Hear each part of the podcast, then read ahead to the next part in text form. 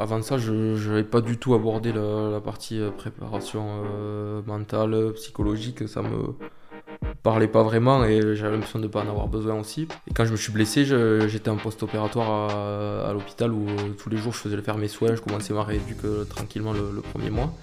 Et là, il y avait un rendez-vous obligatoire avec une psychologue pour faire une première consultation de base, elle était obligatoire. Moi, je voulais pas trop y aller au, départ. Finalement, j'y suis allé. En 2018 et euh, je la vois encore aujourd'hui. On dit d'eux qu'ils ont un mental de champion, un mental d'acier.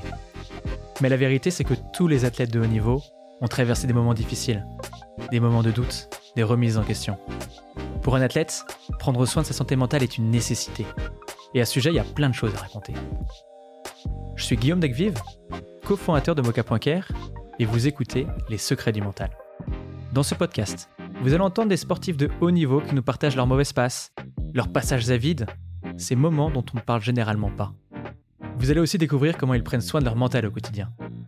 C'est souvent dans des univers assez éloignés du nôtre que l'on arrive à trouver notre inspiration. Alors je vous propose qu'ensemble, on prenne notre dose de motivation pour nous aussi prendre en main notre santé mentale. Bonne écoute Bonjour Antoine. Bonjour. Écoute, avant toute chose, merci beaucoup pour ton temps. Euh, je sais que tu es très sollicité, euh, particulièrement en ce moment, et c'est vraiment une chance incroyable pour Mocha.care de t'avoir sur son podcast pour parler de santé mentale. Alors on dit que tu es quelqu'un de très humble, euh, quelqu'un qui ne met pas son palmarès en avant. Donc si tu me le permets, je vais rester très factuel et je vais le présenter moi-même. Donc tu as 26 ans, tu joues demi de mêlée en équipe de France et au Stade Toulousain, et à date tu cumules deux titres de champion de France, un titre de champion d'Europe, 47 euh, sélections d'équipe de France, un grand chelem dans le tournoi Destination en 2021, deux titres de meilleur joueur du tournoi Destination, peut-être trois, je sais pas. Ah, le troisième est tombé? Il faut pas le dire, mais il va sortir quand le podcast? Il va sortir dans 10 jours. Moi, ça sera sorti, je pense. Ok, bon, bah alors bientôt en troisième titre. félicitations. Et, euh, et, le titre de meilleur joueur du monde en 2021. Mais maintenant que j'ai présenté tout ça, euh, je ne veux pas parler davantage à ta place.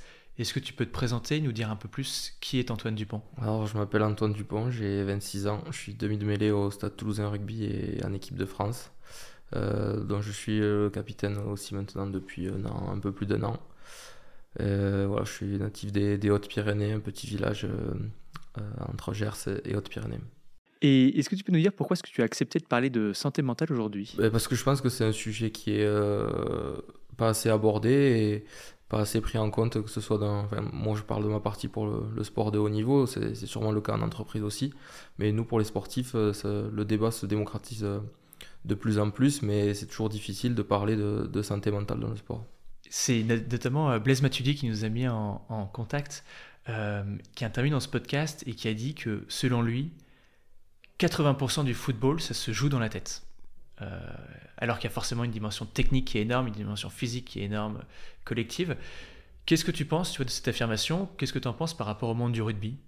Oui, je suis d'accord parce que le, sport de haut niveau, la, partie euh, psychologique et mentale, elle est, elle est énorme et on, voit que, que ce soit les sports individuels ou, collectifs, euh, c'est pas toujours le meilleur qui gagne, le plus talentueux et, voilà, ça peut se compenser par le travail, mais aussi par, par cette force mentale que peuvent montrer certains, certains athlètes.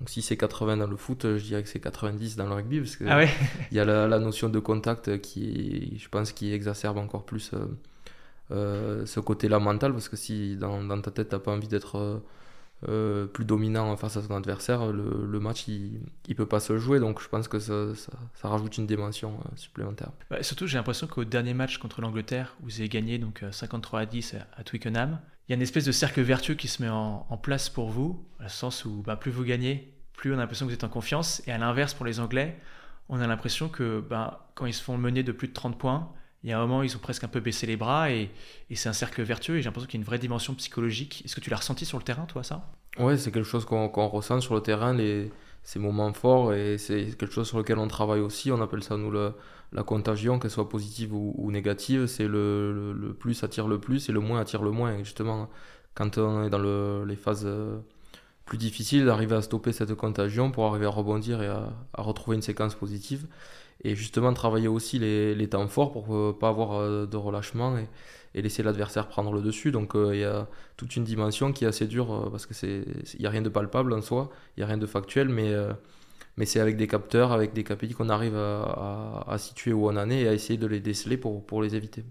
Et quand tu as une, euh, on va dire une, euh, un engrenage de contagion qui est négatif, comment est-ce que tu arrives à inverser la tendance, tu vois?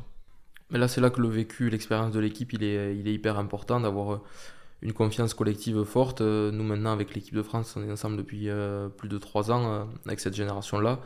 On a connu beaucoup de scénarios, euh, la plupart positifs parce qu'on est à plus de 80% de victoires, mais on a connu aussi des défaites, des matchs très accrochés qui se sont gagnés dans les, dernières actions. Et on sait qu'on a ça au fond de nous, qu'on est capable de renverser un match, capable de remonter un score, de tenir un score, parce qu'on l'a prouvé par le passé et qu'on on, l'aborde plus sereinement euh, maintenant euh, avec ce vécu commun. Ouais, c'est une sorte de confiance collective finalement, confiance dans l'équipe que vous avez qui vous... Qui nous porte, ouais, c'est ça. Je parlais à Christophe euh, Kikandon, euh, donc de Bros Agency, euh, avec qui tu travailles, et il me disait quelque chose qui m'a pas mal marqué, c'est que avant les matchs, quand tu es dans le bus, alors que la pression peut monter, alors que on peut se mettre à cogiter ou l'appréhension peut arriver, toi, tu arrivais à dormir. Ça peut m'arriver si le trajet long, mais ça fait toujours. Enfin, moi, j'aime bien cette sensation-là. J'aime bien justement quand il y a un trajet en bus qui est, qui est un peu long parce que souvent, on, on fait toujours le, brief du coach. Euh, à l'hôtel avant de prendre le bus. Donc il y a toujours un moment assez euh, intense qui peut te plonger vite euh, dans le match, qui peut faire monter la pression. Et malgré ça, il reste peut-être 2 heures, 3 heures avant le, avant le coup d'envoi. Donc c'est bien aussi de faire retomber la pression, de retrouver du calme. Donc j'aime bien avoir ce, moment-là où juste je, je mets les écouteurs, pas de bruit et, je ferme les yeux. ça arrive que je m'endorme, mais c'est pas, pas tous les week-ends quand même. Mais d'arriver à trouver ce, repos-là juste avant de, que, la pression arrive euh, au summum euh, quand on arrive au stade. Ouais, c'est une belle preuve de sérénité, je trouve. finalement, tu as confiance dans ton travail et tu te dis ça va bien se passer. Donc, euh, tu vas pas, entre guillemets, trop penser. Tu vas juste te reposer et arriver serein sur le, sur le terrain. Ouais, bon, après, il y a des fois où ça cogite plus que d'autres, évidemment, où on est plus stressé parce que c'est humain et, et c'est normal. Mais je pense que j'ai ce tempérament-là où il y en a qui vont pas arriver à dormir la veille du match et moi j'arrive à dormir deux heures avant le match des fois. Donc euh, c'est après c'est chacun à son, à son tempérament et gère la chose comme il, comme il, comme il l'entend aussi. Juste avant d'entrer sur le terrain, est-ce que tu as des rituels? Est-ce que tu as des, je sais pas, par exemple des phrases que tu te répètes ou euh, une image que tu te remémores? Non, j'essaie justement de ne pas avoir de, de, rituel parce que euh, justement si on, a un avant-match ou une journée de match très ritualisée, si il manque un petit détail, ça peut nous perturber dans la préparation. Donc justement, j'essaie justement de casser mes routines, de pas pas toujours faire exactement la même chose pour pas me persuader que c'est parce que j'ai fait ça que j'ai été bon, c'est parce que j'ai fait ça qu'il y a eu ça, toutes ces sortes de, superstitions qui peuvent nuire. Enfin, il y a certaines personnes, ça les rassure d'être dans, dans ce confort-là, mais moi je préfère euh, justement euh, casser la routine pour pour pas y prêter trop d'attention. Ouais, pour te dire finalement, tu dépends pas de ça, tu dépends de, de, toi et de ce que tu vas faire sur le terrain. Ouais, voilà, c'est pas les, les, petits détails du jour du match qui vont changer ta, fondamentalement ta performance.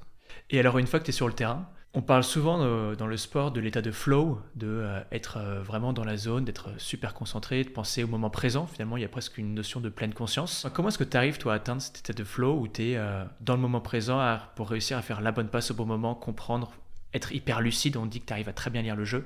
Arriver à l'atteindre, si on avait une recette miracle, ça, se, ça se saurait. C'est, je tente ma chance. C'est justement hyper dur parce le met, on a, moi j'ai pas l'impression de le maîtriser. Des fois ça arrive, des fois ça, ça arrive pas. Il y a des jours où tout ce que tu vas faire, ça, tu vas sentir que ça va avoir un super impact sur le match ou, euh, ou alors tes actions, tu vas te retrouver dans des actions où tu vas faire des choses. Euh, plus remarquable que d'autres. Et il y a des jours où tu vas tenter, ça va pas marcher, où tu fais un truc euh, bien, mais finalement ça se retourne contre toi et, tu sens que tu n'as pas forcément d'impact sur le match. Et, c'est aussi dans ces moments-là qu'il faut arriver à garder le cap et à se dire faut que je continue, faut que je continue, ça va payer, ça va payer. Parce qu'on n'est pas toujours dans ces sensations de, de, flow où tout se passe à merveille, justement. Et c'est là aussi le, le, haut niveau où tout se passe pas comme prévu. Il faut arriver à, maintenir une performance élevée. Et on dit souvent que tu as une haine viscérale de la défaite. Je ne sais pas dans quelle mesure c'est vrai, en tout cas c'est ce que, ce que j'ai lu dans quelques, quelques articles. Est-ce que tu penses que la défaite pour toi, c'est, enfin cette haine de la défaite est nécessaire pour euh, réussir à exceller? Et en fait, je pense à Patrick Mouratoglou, qui est l'ancien coach de tennis de Serena Williams, et qui disait que les grands champions, ils n'ont pas tant un amour de la victoire, mais ils ont une vraie haine de la défaite. Ouais, c'est possible parce que des fois tu vis plus la victoire comme un soulagement. Enfin, quand, tu commences à avoir des bons résultats, euh, que ce soit un sport collectif ou individuel, une équipe qui gagne régulièrement, mais tu vis plus des fois la victoire comme un, soulagement que comme une réelle victoire. Alors qu'une défaite, c'est une catastrophe parce que ça doit pas arriver, parce que c'est pas normal. Et, et en fait, la victoire, ça devient à un moment donné presque la, normalité. Et je pense que, ouais, je pense que tout sportif de, haut niveau euh, n'aime pas perdre, sinon il ferait pas ça. C'est son quotidien, c'est pourquoi il s'entraîne et il souffre euh, tous les jours, c'est pour arriver à du résultat euh, et à gagner, même s'il y a une notion de plaisir qui est, hyper importante. S'il n'y a, pas de résultat au bout, c'est dur de se donner autant de mal, je pense. Et est-ce que cette haine de la défaite, tu l'as toujours eu Tu as commencé à jouer au rugby vers l'âge de 3 ans avec ton frère Clément. Est-ce que tu avais déjà cette haine de, euh, de perdre ou? Plus que maintenant même peut-être. Ah ouais? Après j'étais petit donc je, je gérais moins bien mes, mes émotions mais ouais je, si on jouait avec mon frère euh, tant que je gagnais pas enfin, ou que je me faisais pas mal le jeu il continuait et ça s'arrêtait jamais donc euh, ça pouvait être pénible, ça pouvait durer longtemps, c'était le, le, jour des fois qui nous coupait.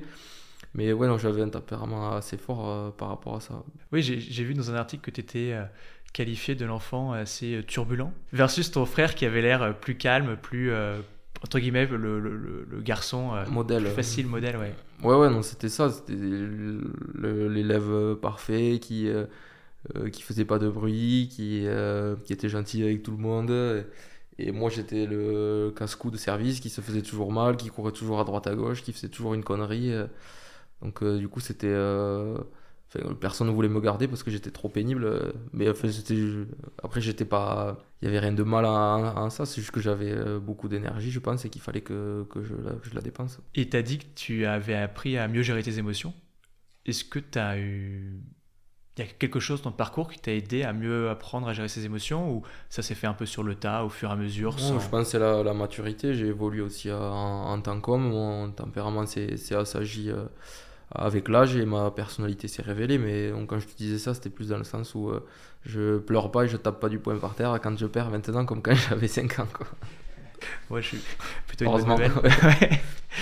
Euh, par rapport à ce rapport à la défaite, on a l'impression de l'extérieur que ton parcours est presque facile. Et chez Mocha il y a une phrase qu'on aime bien dire, c'est que les plus belles réussites ne sont pas linéaires. Mais quand on te regarde, on a l'impression que toi, c'est un jeu d'enfant, tout semble se dérouler à merveille. On a même fait un test te dire, avec l'intelligence artificielle ChatGPT, en lui demandant de nous citer les plus grandes défaites d'Antoine Dupont au rugby, et je vais te la réponse, c'est assez éloquent. Je suis désolé, mais je ne peux pas vous donner de réponse précise à cette question, car Antoine Dupont, le demi-mêlée international français de rugby, n'a pas subi de grosses défaites marquantes au cours de sa carrière.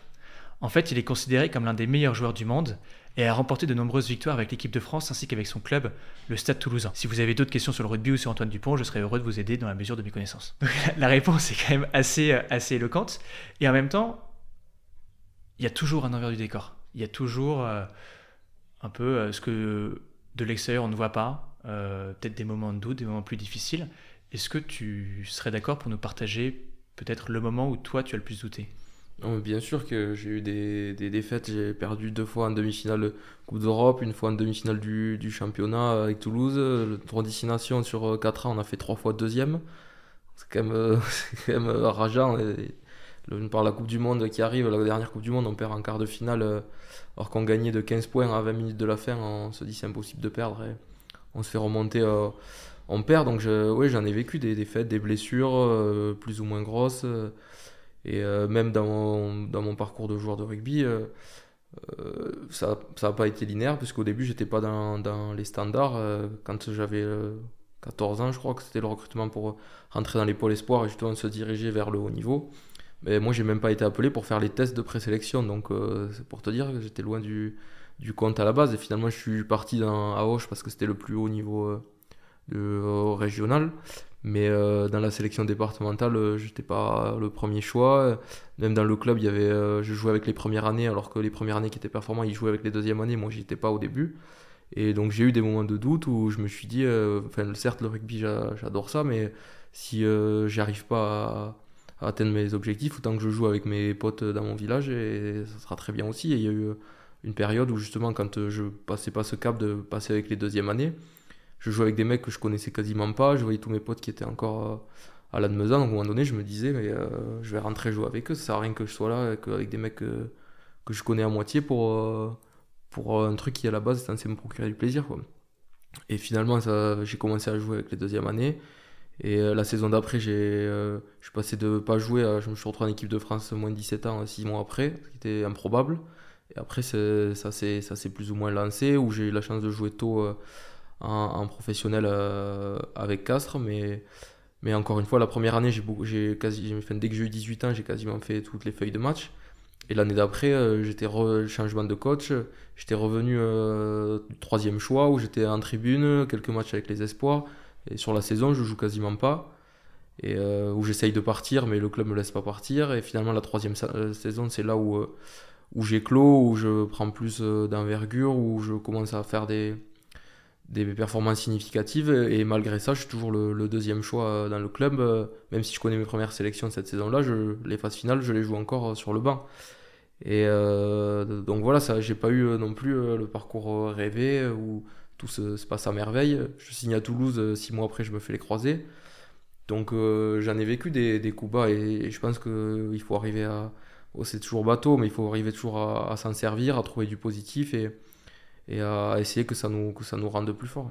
Et justement, tu parles des ligaments croisés, c'est vrai que ça doit être vraiment extrêmement difficile. Alors on dit que ça fait partie de la carrière d'un athlète de haut niveau, d'avoir des, des, blessures physiques, mais c'est toujours un coup d'arrêt qui est énorme.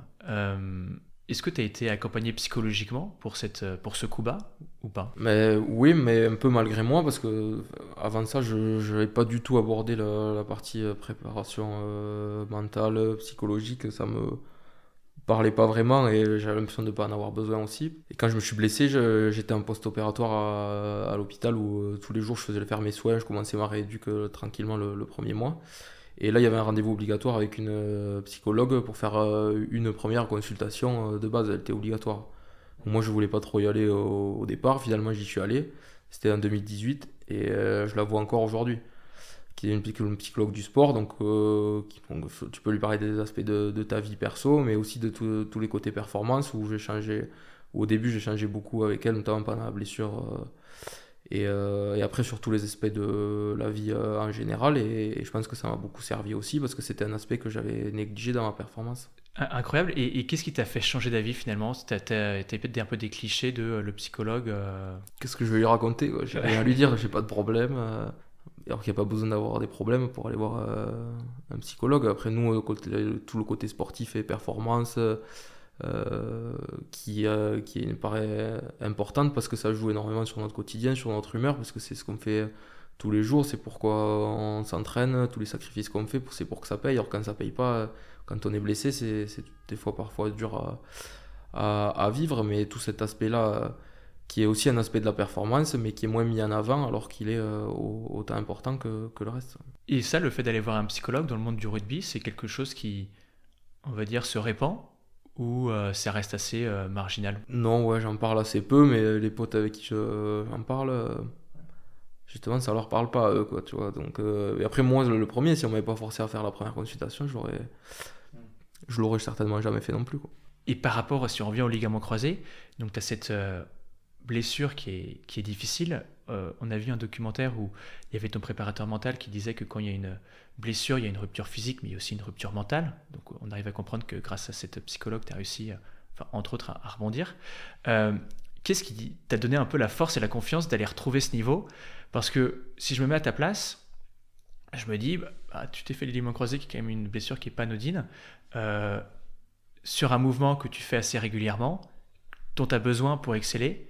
Est-ce que tu n'as pas une certaine peur tu vois, qui peut s'installer? Comment tu la combats? Mais là, du coup, là, c'était un préparateur mental avec lequel j'ai travaillé pas mal parce que justement, je me fais le, je me blesse tout seul sur un appui en faisant un crochet, qui est mon crochet, mon appui fort que je fais, euh, j'ai fait 10 euh, millions de fois depuis petit dans mon jardin, encore maintenant. Donc, euh, c'est ça qui a été dur d'avoir cette appréhension, de se dire je peux le refaire et ça va, et ça va tenir. Donc, pas mal d'imagerie, on avait travaillé là-dessus. Euh, pour que j'arrive à visualiser mon, genou qui est reconstruit, qui est solide et sur lequel je, peux m'appuyer. Après, sur euh, mon retour, euh, Après, je pense que c'est de ma nature aussi, où je suis pas du genre à trop m'inquiéter, à trop douter. J'ai cette chance-là d'avoir au final de pas trop me poser une question et d'avoir quand même, je pense, aussi une confiance en moi, mais même si j'ai eu des moments de doute, parce qu'au début, je me suis dit, bon, enfin, j'étais forcément au fond du saut quand tu sais que tu vas te faire opérer, tout ça. Je calculais, je disais, bon, j'en ai pour entre 7 et 8 mois. Euh, telle date, bon, mais voilà, faut que en gros, il faut que j'attende jusqu'à là. À partir de là, je rejoue et tout sera comme avant. Parce que j'avais jamais connu de blessure finalement. Et euh, en fait, après, au bout de 3 semaines post-opération, quand euh, ta cuisse s'est inflambie, quand 3 mois après tu recommences à courir, tu arrives à peine à trottiner et tu as des douleurs partout et tu sens que en fait, ben, c'est un truc qu'il va falloir que que je prenne en compte et que je une nouvelle chose à appréhender dans ma carrière, dans ma préparation au quotidien. Et je pense que ça m'a apporté beaucoup plus de, sérieux sur ma préparation physique que ce qui j'y tenais jusqu'à maintenant. Parce que je le fais, après je l'ai fait jeune, j'avais 20 ans à peine. Et, jusque-là, en gros, la préparation physique, hein, tout le travail en salle, les kinés, euh, en gros, moi j'étais là pour jouer au rugby, donc donnez-moi un ballon, le reste, euh, on verra plus tard. quoi. C'était un peu ton rugby de rue euh, que tu faisais quand tu étais jeune un peu Ouais, j'allais jamais voir les kinés pour faire de la récup, pour travailler, faire des renforts, des choses comme ça, je, faisais rien. Et du coup, d'avoir euh, cette blessure et de savoir qu'il fallait que qu'elle revienne et que, que ma jambe revienne et que justement je ne me reblesse pas, j'ai eu, euh, ça m'a apporté beaucoup plus de, de, rigueur dans ma, dans ma préparation derrière. Et alors, tu parlais de, confiance en toi et une question que je me posais, c'est que avec tout ce que tu as gagné, à 26 ans déjà, tu pourrais tomber des excès, de, c'est pas les seules possibilités, mais une possibilité, ce serait un peu de tomber dans l'arrogance, tu vois, alors ce qui est objectivement pas du tout le cas. Une autre possibilité serait euh, un peu le, syndrome de l'imposteur, qui est euh, le fait de se sentir de ne pas mériter tout ça, parce que je pense qu'il n'est pas en plus du tout le cas, mais est-ce que toi parfois tu as, ressenti un peu ces, peut-être ces tensions? Et en fait, ce que je me demande, c'est qu'on a le joueur de tennis Paul-Henri Mathieu qui est intervenu sur ce podcast et qui disait que parfois, gagner des titres, ça peut apporter de la confiance, mais ça peut aussi tellement augmenter les attentes que tout le monde, du coup, se met à, avoir des attentes délirantes pour la personne qui arrive sur le terrain, que ça ajoute de la pression et qu'in fine, ça peut être contre-productif au niveau de la performance. Ouais, je peux m'y retrouver un peu parce que c'était un sujet que j'avais abordé avec euh, euh, justement, on a un préparateur mental qui bosse avec nous, avec l'équipe de France, surtout ce que je te parlais de ces sujets de, de contagion, les approches euh, psychologiques d'un match et le déroulement. Et au moment, on me posait la question de, en gros, parce que tu lis forcément les, journaux, même si je ne vais pas regarder tous les articles qui parlent de moi ou sur le rugby, j'ai au contraire de m'en couper. Mais il y a toujours des, avec les réseaux sociaux, tu peux pas passer au travers, ou alors c'est des gens qui te les envoient si toi tu les as pas vus. Et euh, donc forcément des, des articles dithyrambiques sur moi euh, sur certaines périodes.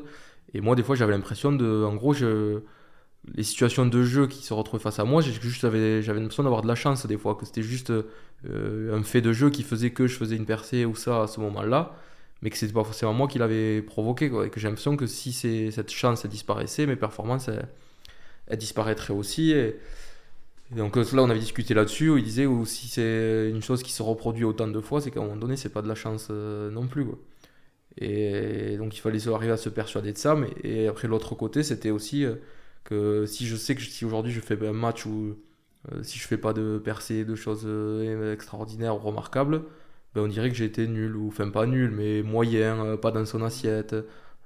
après, d'un côté, il faut arriver à voir le positif parce que les gens, tu les as habitués à mieux, mais des fois, moi, ça, des fois, ça, peut t'agacer quand tu lis des trucs où toi, tu sais que tu as juste un fait, as fait un match euh, correct, sérieux, euh, dans le rôle qui t'incombe dans ton équipe, dans ton collectif, tu as bien fait jouer ton équipe, mais t'as pas fait de trucs extraordinaires, donc euh, c'est moyen. Sauf que le match d'après, le risque, c'est que du coup, tu dis, ah ouais, on va voir, eh ben, je, vais, jouer que pour moi. Et là, si ça, si ça, si ça paye, donc ça va être encore incroyable. Mais si ça paye pas, individualiste, garder, il joue que pour lui. Donc c'est sûr qu'il y a tout le, l'environnement, euh, quand tu commences à être performant, c'est là que ça peut être dur aussi parce que ça peut. Parce qu'ils te challengeront toujours, ils attendront toujours mieux de toi ou que si tu es tout en haut, que tu y restes alors que c'est pas aussi facile que ça. Et il faut arriver à toi à garder ton, ton cheminement, tes objectifs, ta performance en lien avec euh, ton équipe, euh, s'il faut qu'elle joue bien et que tu la fasses bien jouer, avec ton coach pour répondre à, ses attentes à lui. Et c'est là l'essentiel et tout ce qui est hors de ce cercle-là, il faut arriver à en faire abstraction, mais c'est sûr que c'est pas toujours évident. Et donc toi, as, finalement, ta technique, c'est de te couper le plus possible de, des médias, euh, de ce qu'on dit, et pour te concentrer un peu sur toi, quoi. C'est vraiment ça. Ouais, mais le problème, c'est que même moi, maintenant, euh, je vais pas avoir la même réaction que si j'ai rien fait, euh, je vais dire été nul. ouais, on t'a mis cette idée dans la tête que tu devais faire de la magie, en fait. Ouais, mais même quand toi, tu es habitué à faire des des certaines performances, certaines choses. Après, tu peux avoir un truc où, aussi où tu prends moins de plaisir euh, ou quand euh, ça arrive pas, ça soit aussi bien que d'habitude. Et imaginons que tu t'es fait un, bon match, mais sans avoir, euh, je sais pas, eu deux coups de génie ou, ou, d'éclair, auxquels en effet tu peux parfois nous habituer. Est-ce que derrière, à la sortie du match, tu as, une, une méthode pour décompresser, te dire ok, c'est pas grave, externaliser, passer à autre chose C'est avec ton préparateur mental que tu fais ça?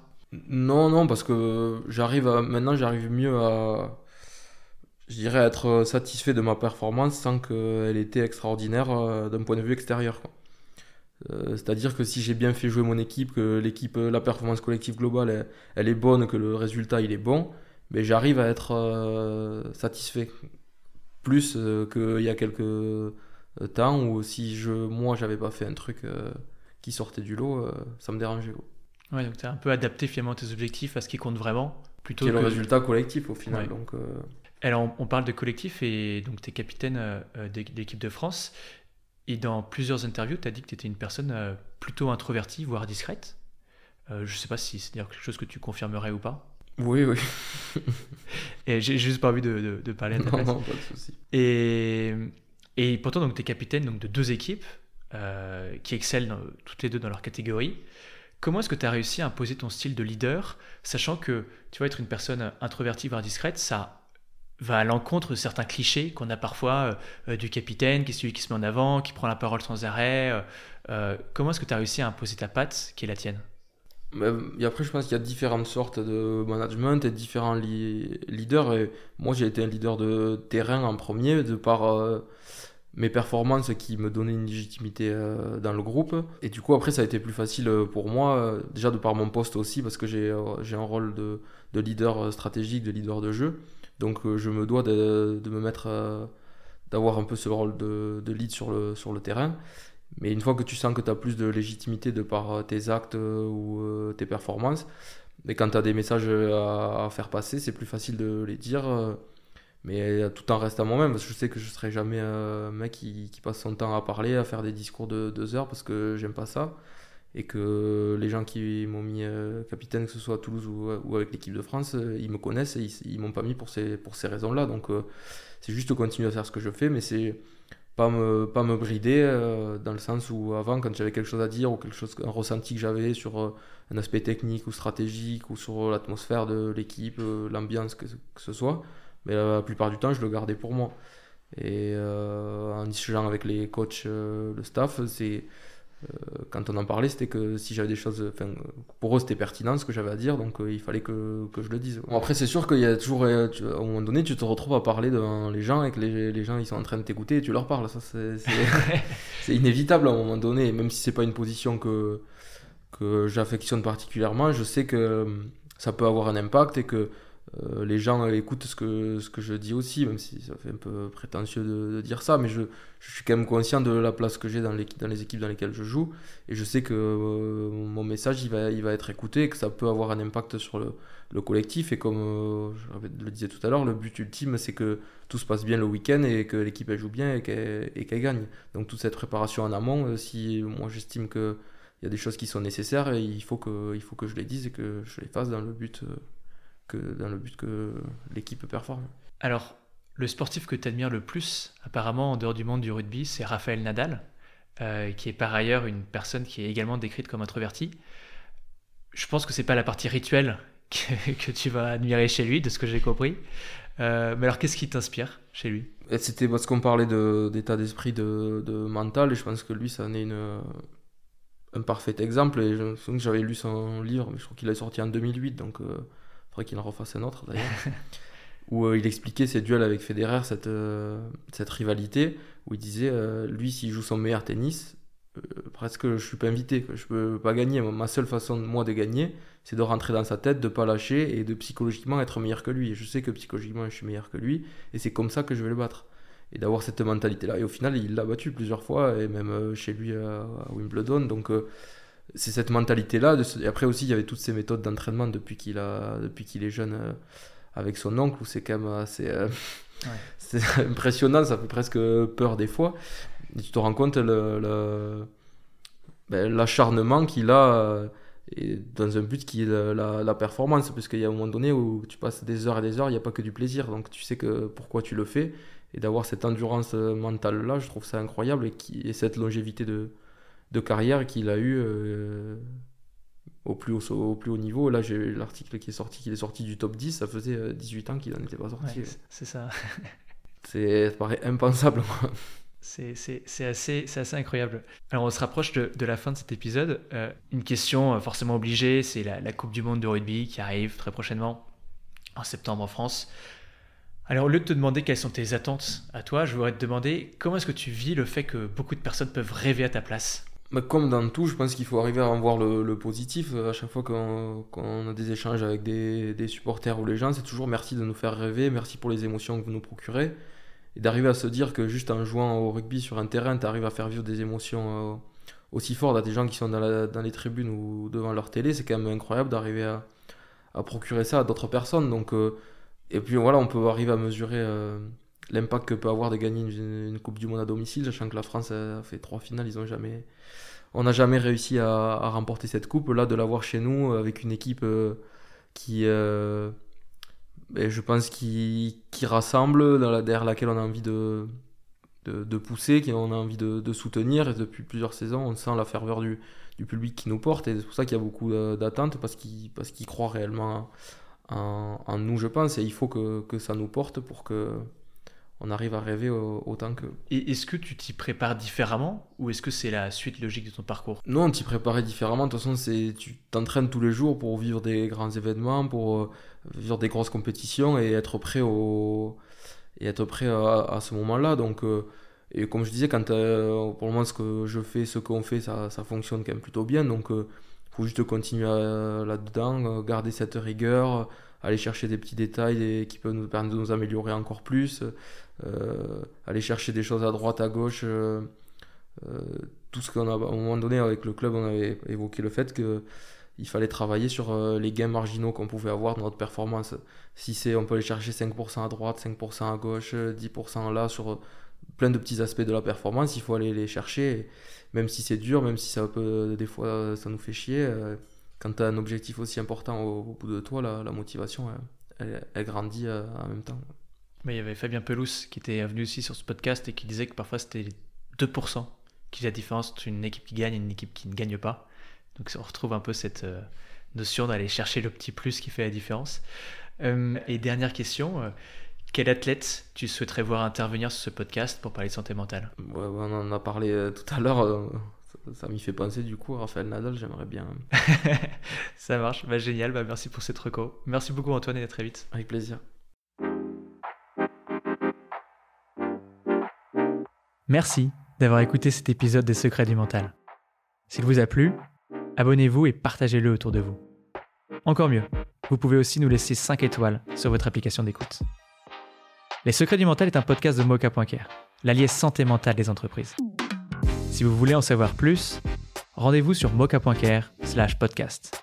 Mocha.care, m o k c a r e On se retrouve dans deux semaines pour un nouvel épisode. Prenez soin de vous et pour de vrai. Ciao